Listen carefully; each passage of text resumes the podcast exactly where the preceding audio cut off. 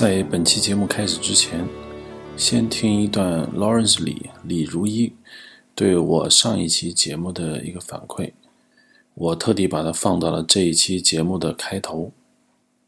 罗登好，我是李如一。今天早上我在听第二十二期的硬影像，就是讲那个松本清张他的通俗文学和电影的上半部分。然后一开始你们讲到 IP。很巧，因为今天早上我们也在录下一期的 IT 公论嘛，然后我们也谈到了 IP 的事情。就是我补充一下吧，就是 IP 这个概念，我要没理解错的话，是从游戏那边过来的。就是你呃，罗登你说跟 franchise 有关，这是没错的。就是它它确实是 intellectual property，这个是毫无疑问的，就知识产权。但是我觉得 IP 的出现其实就是反映了现在一个作品它究竟是什么，已经变得越来越模糊了。你知道，就是在网络各处会有那种关于游戏和电影的区别的讨论啊，什么以后电影会不会越来越像游戏啊？游戏会不会越来越像电影啊？游戏你知道，像什么《最后生还者》这种东西出现了之后，是吧？所以，我觉得这个开发就是创作者那边从上出于这个商业利益的考虑，他肯定就是不会说我一个东西只做，比如我拍了电影，我会考虑未来有没有可能改编成游戏，或者改编成小说，或者改编成什么东西。然后，所以你你用任何一个这种文艺类型来指代这样的一个作品，都已经是不足的了，是不够的了。所以他们就干脆用这么一个用知识产权，也就是 IP 这样一个技术性很强的一个一个词来称这些东西。呃，我觉得，因为你们在节目里有提到说，这个 IP 往往是指一个热门的、很火的一个一个概念，或一个有版权的一个人物形象啊，或者什么。但是我觉得这个跟火不火其实没关系了。就是比如说罗登，你现在新写一个剧本，或者你新策划了一个一个任何一个东西，你都你都可以说这是我的 IP，因为你你可能你现在是拍个电影，但是未来你有可能改编成游戏，所以就这就是我的 IP，对吧？就像那个最近不是任天堂说要做手游嘛，然后他们也说，就他们在新闻稿里是说，我们会选择性的拿出把一些这个任天堂的 IP 改成手机游戏，就这样。所以我觉得这挺有意思的，就是我们。文艺界的人经常会去讨论说，这个什么东西是不是什么东西，一个东西是不是电影，一个东西是不是游戏，或者说这个这个未来这种文艺品类的这种进化会是怎么样的？呃，但其实游戏界，我觉得其实已经在实践这件事情了。在日本尤其明显吧，就是你像那个去年还是前年开始那个所谓的 Love Live，就是 Love Live 那个那个 IP 很火的时候，就是这样嘛。就是因为 Love Live Love Live 已经有很多东西，它又有游戏，又有什么 CD 嘛，还卖了很多歌嘛。因为那是一个什么虚拟美少女偶像的一个一个作品，所以那个是 Love Live 是最典型的一个一个 IP 一个 IP 作品，就是这样。非常感谢 Lawrence 里对我节目的一种关注。其实我并没想过他会听我的节目，虽然我上过他几期节目，但基本上我觉得也只有我听他的节目，不会，他应该不会听我的节目。所以呢，他给我这段反馈呢，我也蛮惊喜的。那好吧，可能以后我会跟李如一的 IPN 会有更多的一种交互。那么接下来就。接着来听我们这一次的松本清张和他的通俗文学及其电影改编下半节节目。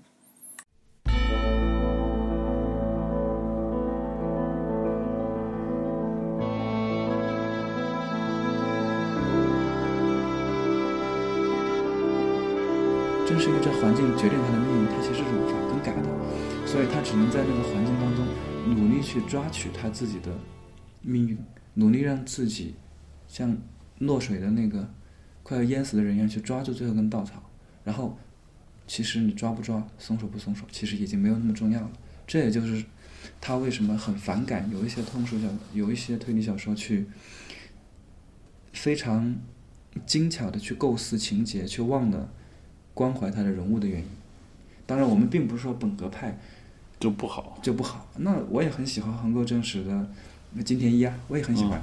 那么乱步的很江户川乱步的很多作品，我都觉得也很棒。他们也能够从本格派当中找到人物的一种宿命感。对你刚才说到那个一个小人物最后幻灭，我突然想起了黑泽明，因为我一直在网络上，人家问我黑泽明伟大的地方在哪儿啊？电影语言当然很伟大，就不用讲了。但我觉得黑泽明最伟大就是两个电影，我看得非常清楚，一个是《七武士》。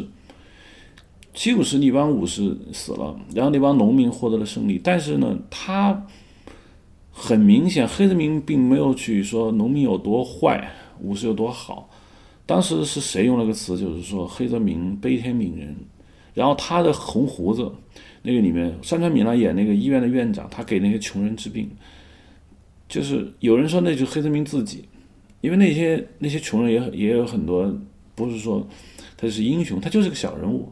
然后说到跟山松本清张比较像的，有个电影叫做《天国与地狱》，我印象特别深，因为当初看那个电影的时候，集中在那个山川敏郎演的那个企业老板的身上。后来故事重心落到了那个绑匪身上，他是一个贫穷的青年嘛，他绑错了人，然后他最后死在那个，就最后他是死了，也就是说。很明显，黑泽明也没有去说那个罪犯有多坏，他道德上我来审判他一下。他这种我觉得是可能很多不只是松本清张，我觉得东野圭吾是不是也有这个意思在里头？包括我看的其他的推理小说，也有你说的这种感觉，就是按照我们八十年代在一些翻译作品前面的序言，统统要讲的一句话就是。揭露了资本主义社会的腐朽与绝望嘛？其实你说的就是这些人讲的，这些人只不过换了一套马列的那套说法讲。就是一个小说本质上是要揭露一种黑暗，换句话说，说好听点，就是我说的，他讲的是人的故事，人在这个社会中的沉沦与无助感。我们可以举一个松本清张的作品做例子吧。举例的话，我们能够说得更加清楚一些。嗯，那就举《零的焦点》为例。我只看过广末凉子的那个电影版本。哦，没有关系，因为电影版和书内容上是没有什么变化的，基本上是忠实于原著的。那你看过电影，你就知道这个故事讲的是什么，对吧？对。那么这个故事当中，它有一个严，它有一个通常意义上的坏人。嗯。我们看看完小说也好看完电影也好，我们会觉得他是坏人吗？他其实也并不是一个坏人。这个故事当中讲述的这个凶手，他的悲剧，他其实并并不是他本人的悲剧，而是社会的悲剧，对吧？他为了维护他现有的呃幸福生活，他要去紧紧抓住他现在的样子，所以他不得不犯下了大错，杀了人。那他。只是想维护他自己本身的目前的样子而已，他本身本身他并没有错，这么说起来，对不对？但他又因正巧是因为在日本战败之后，这位这位凶手，他从事了一些不道德的活动，他在这些活动给他造成了长期的阴影，他无法从这些活动从他过从他的过去当中把它挣脱出来。啊，所以当，呃，被害人出现在他面前的时候，他会本能的觉得，被害人会摧毁他现有的生活，让他回到过去，所以他继续，嗯，所以他不得不行凶。那么这种过去是什么呢？过去是日本的过去的过去的他那一段不堪回首的经历，那就是日本的现实。现在他的生活也是日本的现实，也就是说，他的过去也好，他的现在也好，他整个人物的动机也好，都是由这个环境决定的，都是社会本身给他的。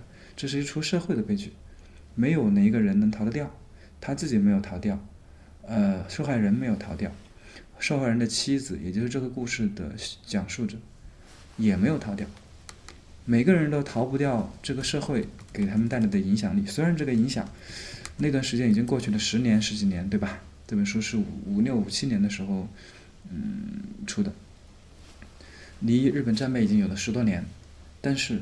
凡是经历过那段时间，他就不可能说你把那段东西抹去。这个故事里面的所有人物，其实都活在过去的那一段影影子当中。那这个影子是由环境带来的影，不是由某一个人、某一种人本身他的暴力行为带来的影。我们知道，高级的小说或者高级的故事，它不会从个人的角度出发，因为突如其来的暴力。很难去说服他人，对吧？我们很难相信一个人突如其来的暴力仅仅是为了暴力而暴力。那么，如果他的暴力指向了社会本身，它就会变得更加可信。它意味着我们每一个人都有可能是这个暴力的执行者，或者是他的受害者。嗯，这就是他零的焦点。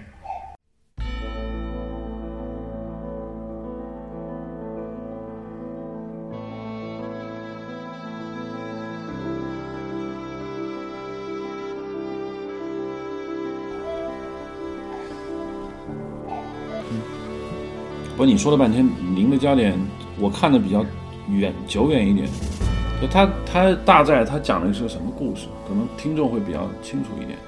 嗯，对，这个是我漏了。这故事呢，呃，源自一个年轻女性的叙述。呃，主人公贞子，啊，不是那个，啊，我知道，不是那个贞子啊，是一个五十年代的贞子。嗯，呃，她二十六岁了，经人介绍呢，和一个叫现一的男子，中年男子结了婚，现一比他大十岁。呃，那个时候的日本年轻人可能还是相亲结婚的居多嘛，所以他对现一本人并不熟悉。现一之前在北海道工作，而他们家的新家在东京，所以结婚之后，现一就离开了他，离开了他去北海道处理那边的工作事宜，处理完了之后就回来。结果这一去，就成了永别，人就不见了，现一不见了，怎么找？人也找不到，公司也找不到他，然后呃那个警察也找不到他，呃贞子就很担心，就自己就去了北路，去了北海道那边，去当地去找，一点点找，一点点找，见了现一的一些同事，啊、也见了当地的警察，见了当地现一的朋友，因为呃现一在那边工作过五六年的时间嘛，所以在那边也有一些朋友，也见了那边的朋友，然后在这个寻找的过程当中，他一点一点了解了现一这个人，因为他其实他对这个人其实一无所知的，她的丈夫是一无所知的，她一点点了解到哦，原来丈夫以前做过警察，那么警察做做警察时候的现役负责什么呢？他负责的是风化组，就是嗯扫黄组对，就是我们现在的扫黄打非小组吧。然后经常在街头呢，就是呃，经常在街头就主要任务就是抓站街女。嗯。那个时候正好是四五年之后刚刚战败的日本，战街女盛行，有很多呃日本姑娘们专门为美国驻军服务。那么当时当时的现一就干这件事情，干了两年之后，他感到非常的懊恼，因为他想，他这样就成了美军的爪牙嘛，现役就很不开心，然后就不再做警察，然后也不跟人提这件事情。嗯，但这个他的身份跟现役的失失踪有什么关系呢？后面才查到，哦，因为因为跟他同行的当中正好有一个年轻人很聪明，跟跟跟贞子同行的年轻人，也就是公司派过去找现役的人，那个年轻人也一点点找到了一个是事情，原来现役在当地有一个很好的客户，因为现役是做广告的，那么当地有个很大客户跟现役是很好的朋友，然后他们在找到那个大客户的过程当中，找到了一些跟现役有关的蛛丝马迹，然后才发现现役的死跟这个大客户有关。他们就想，会不会是这个大客户因为某种纠纷杀了现一？因为现一在当地有一个有一个情人，这个情人正好是现一当年在风化组的时候认识过的一个女孩儿。然后那个女孩现在从良了，回到了北海道家乡，然后跟现一成了情人关系。起初大家觉得，哦，可能是因为一个段三角关系，这个大客户。和现役以及这个情人三角关系，因为他们找到了这个情人。但后来最后谜底揭晓是什么呢？你等会儿你要露底吗？嗯，我觉得还是不露底的为好。嗯嗯，总之我们已经跟大家说了几点。嗯，一个有凶手的存在。嗯，有一个前风化组警察和曾经被他抓到过的站街女情，如今变成他的情人。那么还有一个。到北海道来寻找失踪丈夫的一无所知的年轻女性。我就说两点，可能你不需要公布答案，就是说，第一，这是松本清张最有名的几个小说之一吗？对，但他的好就是他之所以有名，或者或者说他最优秀，他他他为什么好在哪里？最优秀的还是他的社会性。就他他表达了一个什么东西？在刚才听你描述，起码我们看到了一个美军占领日本那个年代的各种社会的现象，对，嗯这是一个。但是我觉得这个应该不是他独有的，因为别的小说也会写很多，因为我看过很多类似的这种。嗯对，因为作为推理小说来讲，你本身你只要嗯完成了案件，完成了推理，就算成功了，对吧？嗯。那他想给推理小说赋予推理小说一些不一样的东西，赋予推理小说一些跟社会、跟时代或者跟人情味更接近的东西，这是他在创作这部小说之前的初衷。那么他就找到了这样的一个契合点，因为五十年代正好是日本正在高速发展的时候，但大家并没有忘记那段时期。那社会上呢，对于那段时期是有很大的反思的，呃，因为他们在呃四五年以后到五十年代初期，美剧时期，那么美国人一撤，日本人就开始反思那段时间里面我们做错了过什么。我们错过了什么？因为那个时候朝鲜战争也已经结束了，在这样一个大的时代背景下面，松本清张找到了这样一个契合点。他想找到的是，他其实是想让他读者们能够原谅或者是宽容的看待那个时代。他并不是说要把那个时代给揪出来，把美剧时间要揪出来。放大家面前啊，说那个时候有什么多么多不好，或者我们做过这么多么多的错事儿，不是这样的。他的原意就是要把那段时间揪出来之后，让大家明白，我们其实都没得选择。那个时候，所有人，我们不管做了什么，做错过什么，做什么坏事情，都是我们在没有选择要做的事情。我们将来我们的后人很有可能对我们更加的去追根问底，对吧？更加的要把那段黑历史给挖出来。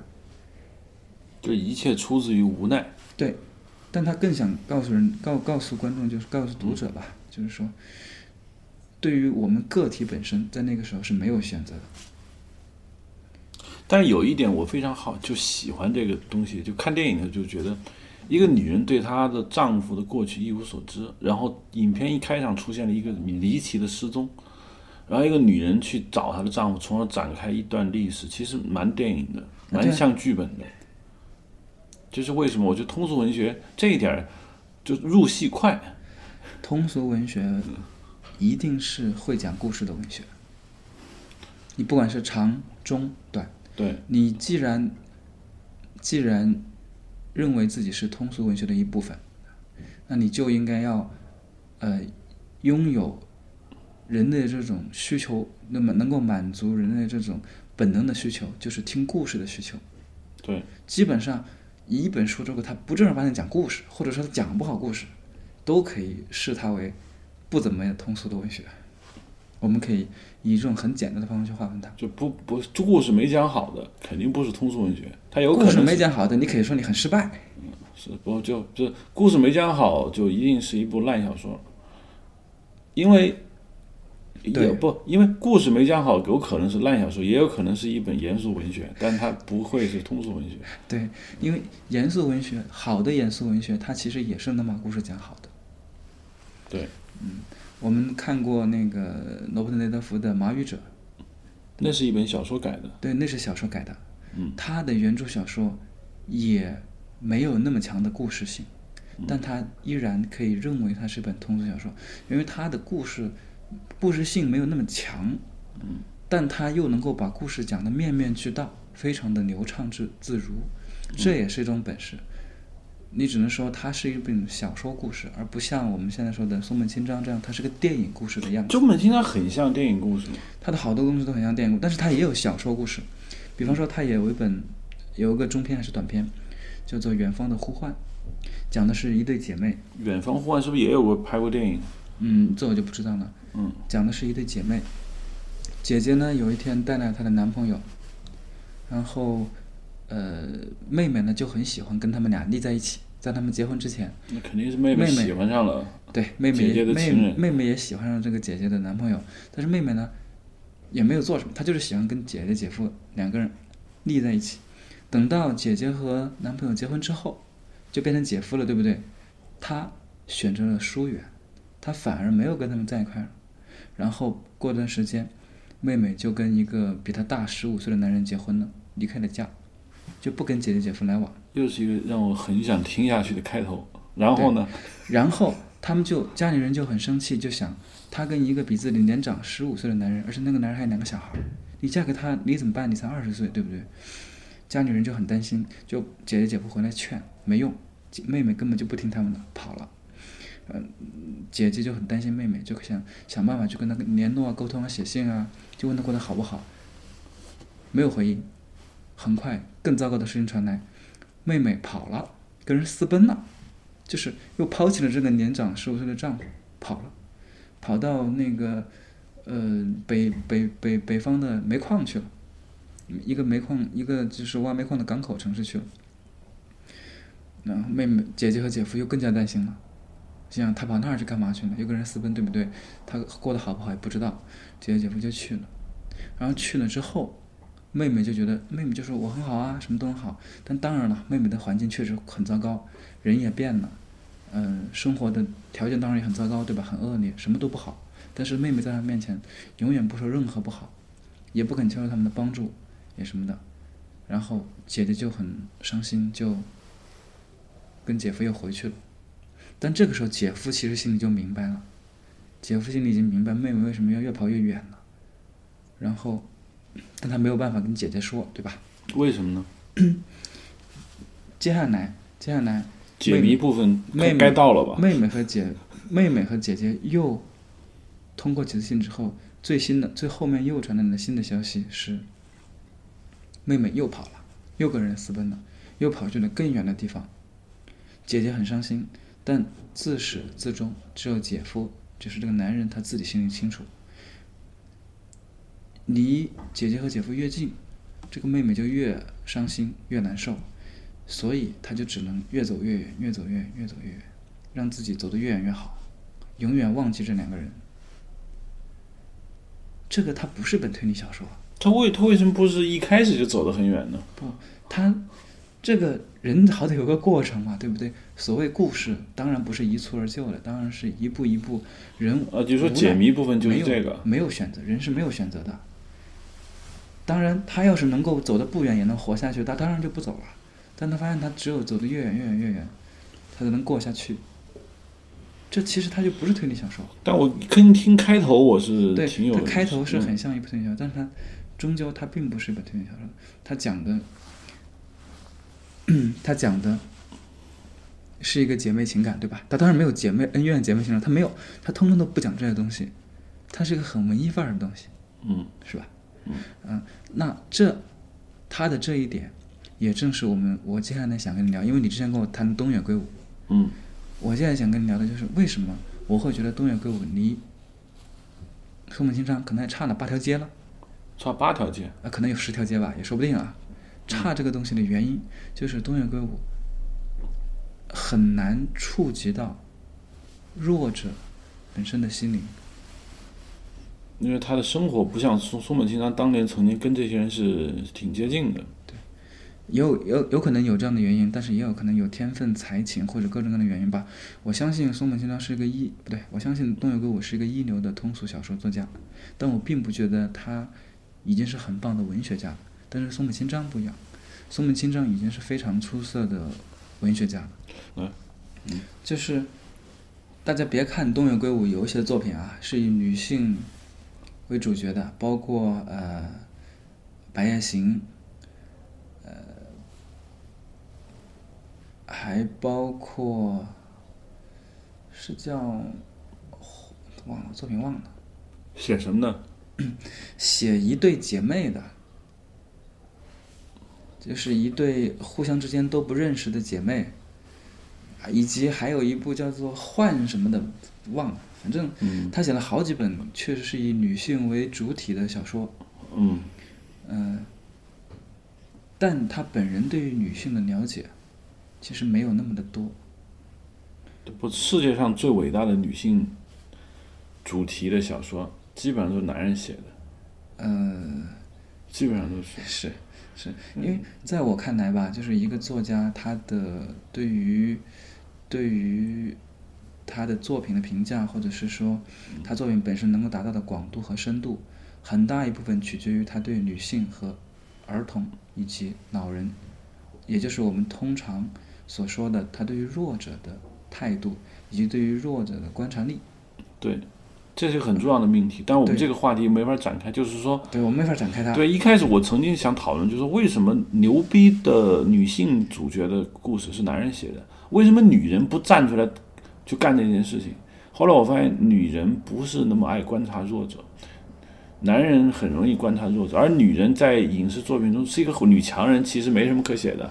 呃，但是顶尖的女性作家也能够写出很棒的关于弱者的作品，包括比方说麦克勒斯，他的《伤心咖啡馆之歌》。呃，我知道，但是那有几个女性，因为女性当作家的比例已经在其他领域中，女性已经算很高了，但是就这还是没办法跟男性对，作家性可能更喜欢写格雷的《五十道阴影》。对，对，我其其你看，比如说，你不如让我聊一下这个松本清张作品，就是我看的唯一原著小说和影视剧都看得很认真，就是《野兽之道》。我先看的以电视剧，再看的原著小说。原著小说很长，也是一大厚本，一个长篇小说。那里面就是，如果大家看的比较多，可能是那个电视剧，就米仓凉子演的那个电视剧。那个电视剧非常非常好看，因为一开始我看了他一本叫《黑色皮革手册》，对，他那本书很有名。对，很有名。那个米仓凉子演一个东京银座一个妈妈桑嘛，拿了一本黑色皮革手册敲诈各种人嘛，就典型的你说的这种。他为了生存，他也为了过上更好的生活，他就得使手段，而这些手段让他丧命。黑色皮革手册里面有很多秘密。看完那个片子以后，我觉得哇，叹为观止。好，我看那个片子，发现有个链接链着这个《野兽之道》，我就看《野兽之道》。看完《野兽之道》，我就发现黑色皮革手册不算什么，《野兽之道》把我给吓住了。你你你你看过《野兽之道》吗？我还没看完它。故事很简单，可能听众可能有看过的，就是米仓凉子演一个骆驼、没有才华、长得挺漂亮，但是生活在社会底层的一个珠宝设计师。她有一个瘸了腿的丈夫，她痛恨她的生活，因为她每天回去，她那个瘸了腿的丈夫都要欺负她，然后她没有办没有任何可能性挽救她的生活。突然有一天，有一个人找到她说：“现在我伺候一个权高位重的一个老头，现在他需要一个情妇，你跟我走，你去伺候他。从今以后，你想干什么就干什么，但有个前提条件，你先把你那老公杀了。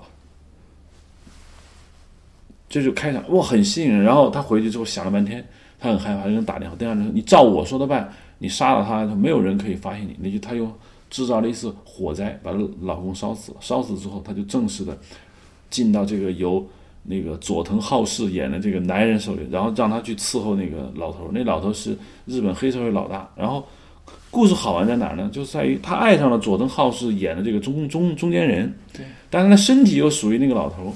所以每次他跟那个老头在床上的时候，他总是在想着这个佐藤浩市。可是呢，他跟佐藤浩市演的这个中间人在一起的时候呢，他又觉得这个男人像谜一样的男人，这是我最喜欢的腹黑男。终于有一天，他跟那佐藤浩市联手把那个黑帮老大杀了，投入了佐藤浩市的怀抱，两个人打算远走高飞。结局我就不公布了。就是他是，反正非常好看。他有两点让我很吸引，就是第一，他够黑暗。这里面没有一个好人。米仓凉子演的这个，一上来就把老公杀了，你他也不是好人。佐藤浩是演一个，那就是手可通天，基本上你可以理解为白手套对吧？白手套，像王立军这这这这种人就有点像。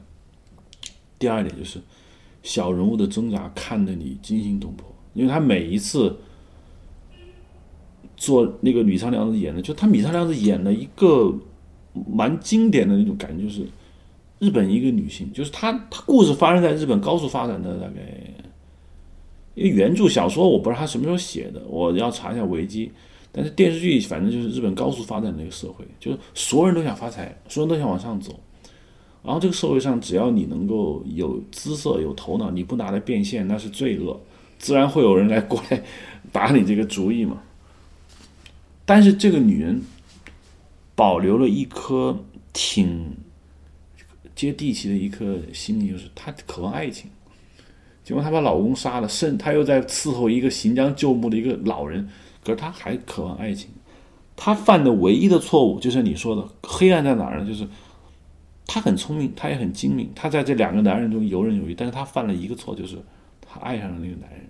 如果她没有爱上那个佐藤浩这个男人，她会混得很好。但是她爱上了，她一旦爱上，就完蛋了，就就野兽之道，就是就是你按照他的说法，就是想在这个社会上活得好，那你不能够善良。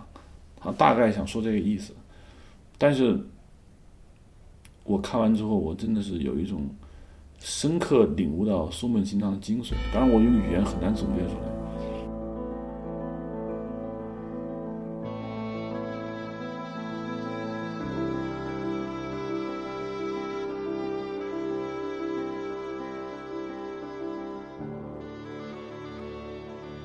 你基本上还是可以按。套在我刚刚说的宋清他自己本身想做的这个范畴之内吧，对，就像他一他对他自己的作品一贯那样的预期那样，他明白他自己想要表达的是什么。加上你刚刚说这个故事当中这个女主人公，就远远就是超出了我对东野圭吾的《白夜行》当中那个女主人公的印象。嗯，那么这也是为什么我对东野圭吾的期待并不高，然后。嗯，当然他有一些不错的书啊，但是在这些女性为主的书，呃，我我通通觉得是落了下乘的。嗯，那很简单，《白夜行》当中的那个女主角，她你始终不能把她当成一个有血有肉的女性去看待，而你因为她没有爱，她跟她的那个你你不会真的觉得那是爱的，因为他从来没有表现过。或者是从来没有因为这份爱而失去自己操纵一切的能力，也就是说，他重点还在于他那个操纵一切的那个能力上面。嗯，他不会为其他事情左右，这个也就是他对自身的这个追求和欲望超越了其他一切的本身。那在这在这个目的面前，普通的人类情感已经无法去影响他。那。就像我们说，一个人如果真的没有了普我们能够理解的人类的情感的话，他离人物就远了很多，对不对？离我们本身就远了很多，我们无法去理解他，他也无法打动我们。这个对于通俗小说来说其实很致命的。通俗小说它本身的情感就是一种普世价值，对吧？一种大家都能够体会的情感。嗯。你一旦缺了这个，你。就很难有一个依托，去把这个故事当中更深的一面去挖掘出来。就像《白夜行》，他讲了很长的时间，从两个主人公几岁的时候开始讲起，一直讲到那个年龄可能有三十了吧，讲了二十多年的历史。但你这二十多年里面啊，它涉及到的经济发展，涉及到的 IT 的那个崛起，股市的变化，好像很多东西它都涉及到了。但是这些东西真的对他们俩的命运有什么改变吗？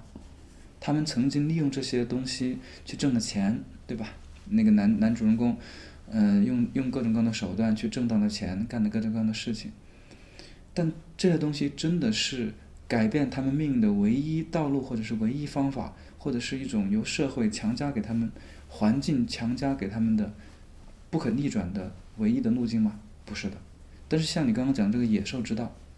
米仓凉子的选择几乎就是没有选择，他没得选，看看上去他一直有选择，对不对？你可以杀你老公，也可以不杀，对不对？但其实他没得选，你可以去做那个情妇，你也可以不做，他能不做吗？他其实不可能的，他是不，因为他不做，那个走上门上来的男人就不会去找他。对呀，那个人只要站在他面前，就表示他一定会做。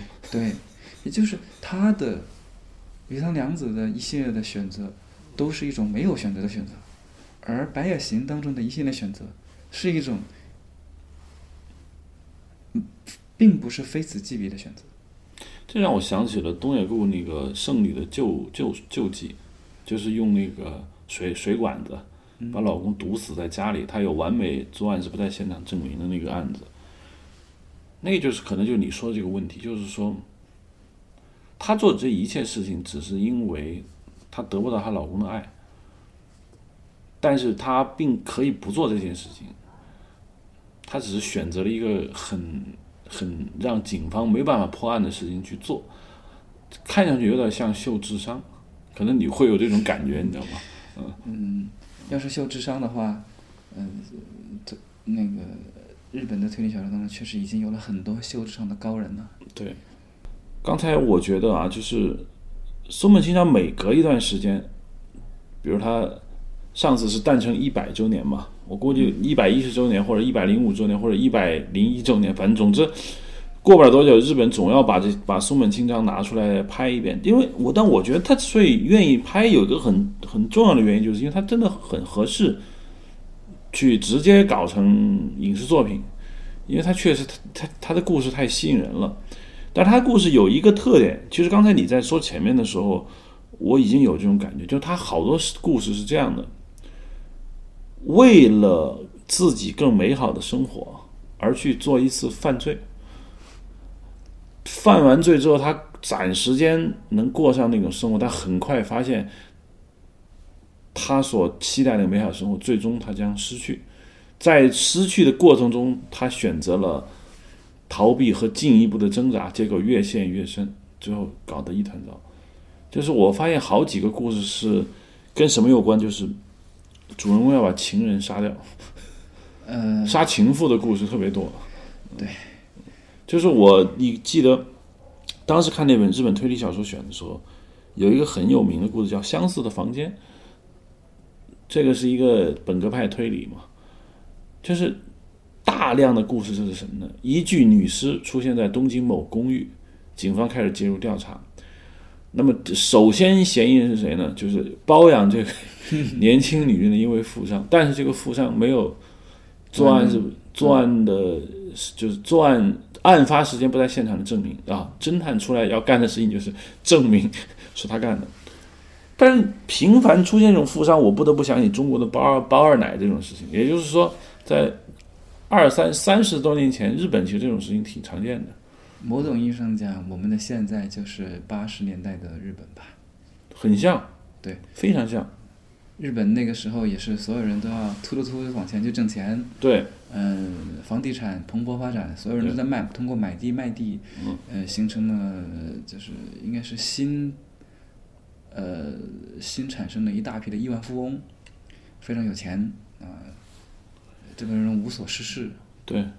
然后包二奶非常多，对。然后还有一点就是，松本清张里面的小人物可以完整的搬到中国来，就很像中国发生的故事。就他那么多小人物，就是很像，就是按说苦逼的中下层白领啊，什么职员啊，什么就是这种高利贷，中国现在都有。就是他的那种感觉，让你看了之后觉得很接地气。至少我觉得中国现在。翻拍松本清张的小说是一点问题都没有的，因为我们现在经历的东西正好是他所处的那个时代经历过的一套东西。我们双方呢，在文化上其实还是有蛮多相似之处。我们对于男性、对于女性、对于生活的态度，对本身没有那么大的差异。其实，对，呃，比方说他写过一个。呃，很短的故事啊，讲一个女性的故事。呃，一个女孩儿快到三十岁了，还没嫁人，呀，跟我们现在的那个非常像，想象的。对，一个美国故事就不会 把这个当回事儿来说。但是在但是在日本就有一个这样的故事，一个女孩三十岁了，没有嫁人。嗯，没嫁人呢，她想，她就得，但她是一个很温柔、很自律的姑娘，她就去学着去做和服、穿和服。要知道，呃。也很像啊，就是他们的传统服装，更年轻的女孩是不知道怎么穿的，穿都穿不上。穿和服也把和服穿漂亮，也是门技术。所以呢，他就要去干这个，就是人家人家还有等级证书的，还专业的和服师，他去考这个，去学这个东西。获得一种自我的价值的认可。嗯、有一天呢，他就接到了一张这个结婚的喜宴，是他以前一个朋友，比他小一点的吧，可能是大学时候的一个师弟结婚，然后他就去了。到了现场，他跟新娘就是在门口等待的新娘握手的时候，新娘看到他，突然面色变得非常难看。主人公这个女孩就很困惑，我们的这个和服师就很困惑，因为他不认识新娘，呃，他就他就很诧异，然后就进去，他就一直在想，难道我在这儿见过他吗？但是想不起来。紧接着呢，在大家在大厅婚宴大厅自由活动的时候，他又见到了另外一位中年男子。中年男子看到他脸色大变，惊慌失措的跑了。对，这个是个悬念故事。然后和服师就想，一定有什么问题，他就他就就是沿着这个走了一圈儿，然后一直等到婚宴，那个新娘出来，呃，那个新娘的公司派了一个员工，也就是这个中年男子致辞的时候，他终于知道在哪个地方他听过同样的声音，见过这两个人。明他才明白过来是什么呢？是在日本，他有都有成人礼，对吧？嗯日本的那个每年，呃，我忘了什么时候吧，大概就有一个类似于像成人礼这样的活动，一帮呃出身还比较好的年轻女孩们就得给换上那个和服出去玩儿，他们可以出去玩一整天，玩玩一整夜，然后第二天才回家。那这个时候呢，就是日本的酒店业最繁忙的时候，有大批的男人带着穿着和服的姑娘们来开房。嗯但是呢，这些姑娘们在家里面都是由家长们帮她把和服穿好的，穿好之后出去之后，那你到了酒店，你不可能说就穿着衣服那样，对吧？你也不方便，对吧？你得脱，脱了衣服之后呢，你穿不上怎么办？回去不就露馅儿了吗？对吧？好，这个时候酒店业、酒店各大酒店都得纷纷去请和服师来临时打工，嗯，就这些人打工帮他们穿衣服，因为时间又紧，对吧？时间又紧又急，那么一个酒店几十号人啊，他们都要请好几个人呢，好几个和服师来帮这帮大家闺秀们穿和服。然后这个和服，我们的主人公和服师呢，去年的时候，也就是出师了，也在这个地方，也就被一个被一个酒店去聘用，去帮刚刚过完成人礼的姑娘们 穿和服。当天他就遇到过一个姑娘，那姑娘长得很美，就是这个新娘吗？对，就是这个新娘。因为新娘觉得她露馅儿了。呃，当时他他对这个新娘的印象之所以这么深刻，是因为这个新娘非常的配合他，非常的温和，而且很淡定。而他看到新娘的和服上有一点点的那个、呃就是呃污渍吧，他就帮新娘给去掉了。所以新娘记得他，他也记得新娘。而当时跟新娘在一起在房间里的，就是他今天见到的那位中年男子，也就是代表新娘在结婚典礼上代表公司发言的那位证婚人。他们俩的情况正好，他是他可能是现场唯一一个知道这件事情的人。他何福师觉得很沮丧，他不知道，嗯，这件事情会有什么样的影响。然后何福师选择了什么也没有说，然后默默就回家了，就没有把这件事情再往下面去。他依然非常，他在这里他展现了一个应该说一个女性的得体和温和吧。他没有把这件事情放在心里。倒是年底的时候，他收到了一份新年礼物，由那个公司寄来的，说谢谢您的呃配合啊什么之类的，啊希望这个在新的一年怎么怎么样这样的词，是谁寄的呢？是那个中年男子寄过来的。人家给他寄了一份礼物，谢谢他没有谈及这件事情。但这件事情它并不能就是和我们通常所见的推理小说差得很远，它不像。但它是松本清张的小说当中很大一类的小说，很很大一类小说。他用了一个悬疑把故事线勾起来，但是用了一个我们在生活当中可能常见，但是并不会注意的一些小细节，去把它勾勒出来。你会觉得人生际遇莫过于此。但是他最后讲的是什么呢？他其实只是想讲这个主人公他自己这种对待生活的态度而已。在一个，呃因为他的人物设定是一开始就有的，对吧？一个被所有人都逼着去嫁出去的一个姑娘，她嗯经历这件事情当中，她所展现的一种态度，我觉得这个其实跟我们现在当下的很多很多东西其实是很很有相似之处的。那再换一个，嗯，他还写过他的有一个小说叫《共犯》，《共犯》故事呢就更加电影化一个化一些。他讲的是一个四处跑单帮的一个售货员。那么我们国内有很多很多这样很多这样的业务员，对吧？跑业务的。呃，我们的这个业务员 A 呢，可能是就是我们的主人公，他可能是推销纸张啊、筷子啊，就是莫名其妙这种东西，小本生意也不挣钱，很辛苦很辛苦。然后业务员 B 了是另外一个推销员，那么推销员们很有偶尔也会在某一个小酒店或者是某一个小饭店、某一个小旅馆里面会碰见。他呢就跟这个小旅馆那个推销员 B 了见过那么一两次，就认识了。业务员在外面也很辛苦，两人喝的小酒，说啊这生活没法过了，怎么样？我们得去挣钱，我们去干一票吧。原来他们俩知道附近有一家小银行，很小的银行，就就是那种乡村银行。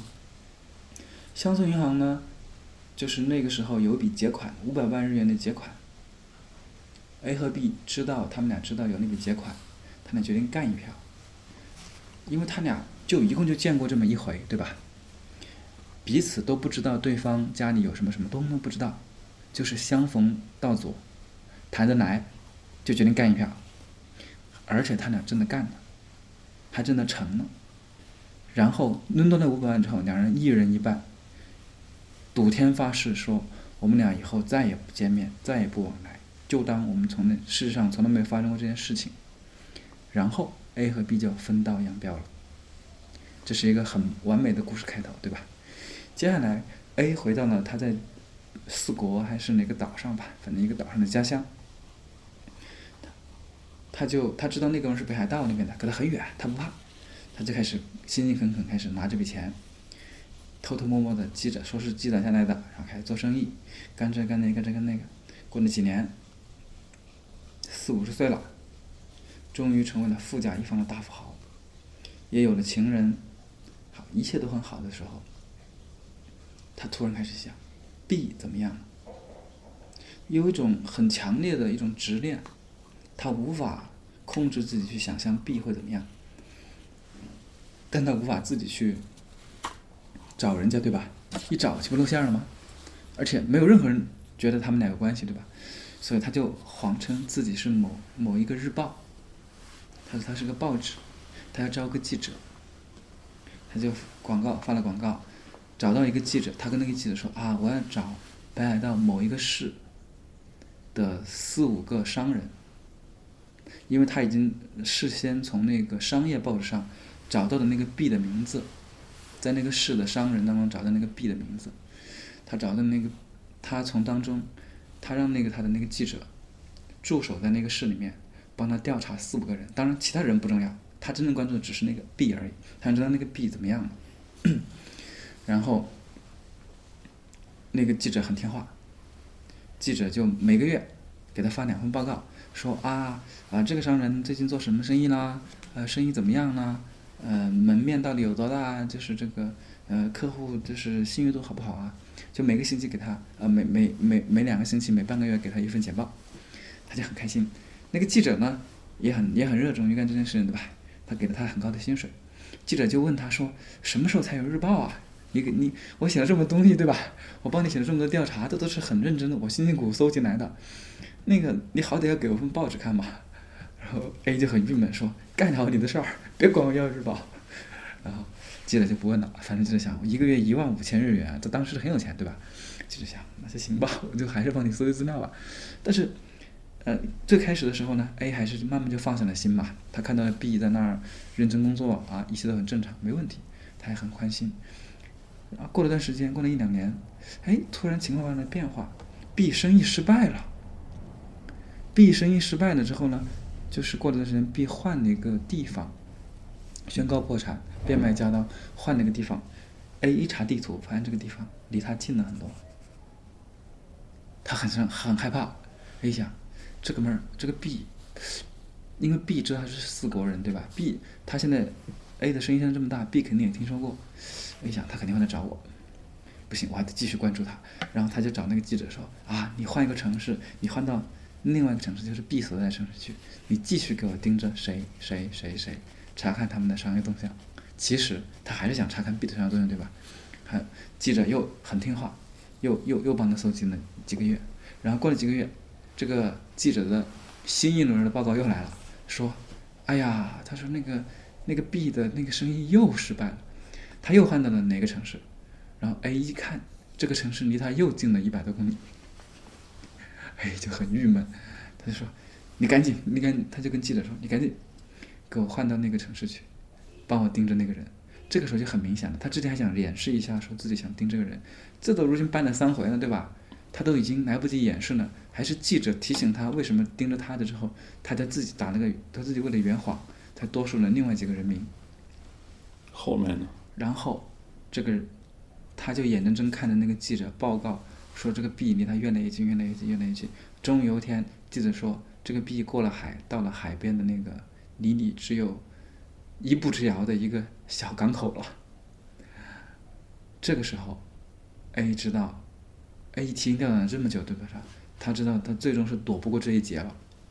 A 跟记者说：“他说他让那个记者跟 B 约好，在哪个地方那个见面，在那个小镇的附近的后面的那个山山坡上晚上见面。”然后到了那天晚上，A 就手持凶器去了。A 知道 B 肯定要一见到他之后一定是狮子大开口，对吧？他毕竟把柄在人身上，自己过得这么好，自己不折腾个一两千万给人家，人家肯定不会收手。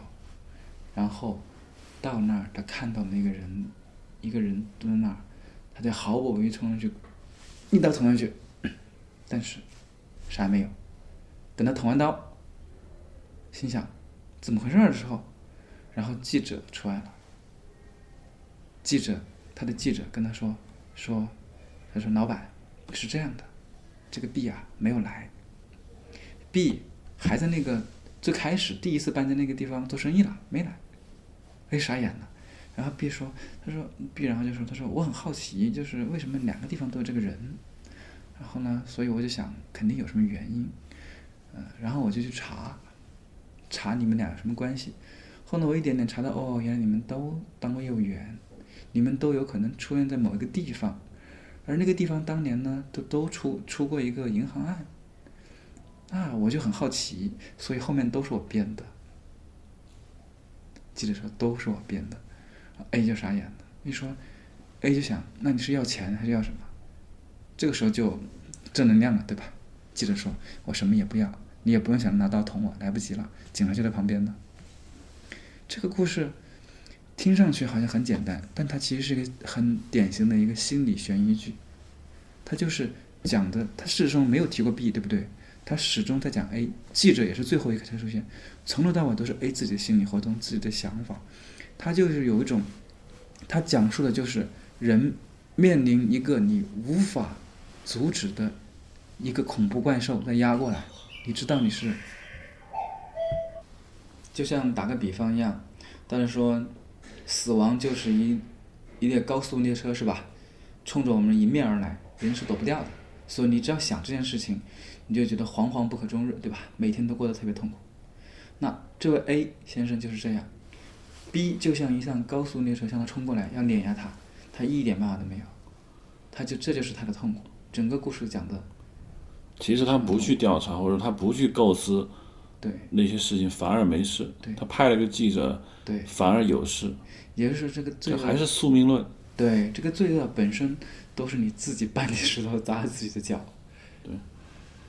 说了这么多，我最大的感受就是松本清张的，之所以我想聊，就是因为我觉得他确实跟中国的，我我就是中国现在的社会应该是三十年前的日本非常像，无论从文化背景和它的经济结构有很很像的地方，所以松本清张的。这些社会派推理小说，包括改编的这些影视剧，我觉得对我们的影视创作绝对有重大的现实意义。其实我跟很多人讲过，说我们可以来拍松本清张的小说改编成中国的，因为它既有悬疑的故事本身，它又有很强的社会性。对于中国观众来说，这绝对是可以理解的，因为中国观众完全看一个本格派推理，对于绝大部分普通电影观众来说，可能会不如社会派那么好看，因为他毕竟看到了一个社会现象，尤其中国那么讲接地气，说到本格派推理，所谓密室谋杀什么安乐椅绅士，他们觉得哇，这个不太接地气。其实松本清张其实是挺完美的一个解决之道。好吧，今天的关于松本清张我们就聊到这儿。我估计以后我们还可以对日本的文学，尤其他的通俗文学，做更多的节目。今天我们就只聊到这儿，这个话题可未来还会有进一步的扩展。那好，谢谢收听 Hard Image，欢迎大家在社交网络、新浪微博和微信公众号关注我们。呃，在这两个社交网络都可以搜索“汉字印象”三个字，在 Twitter 上可以搜索 “Hard Image”。谢谢收听。拜拜。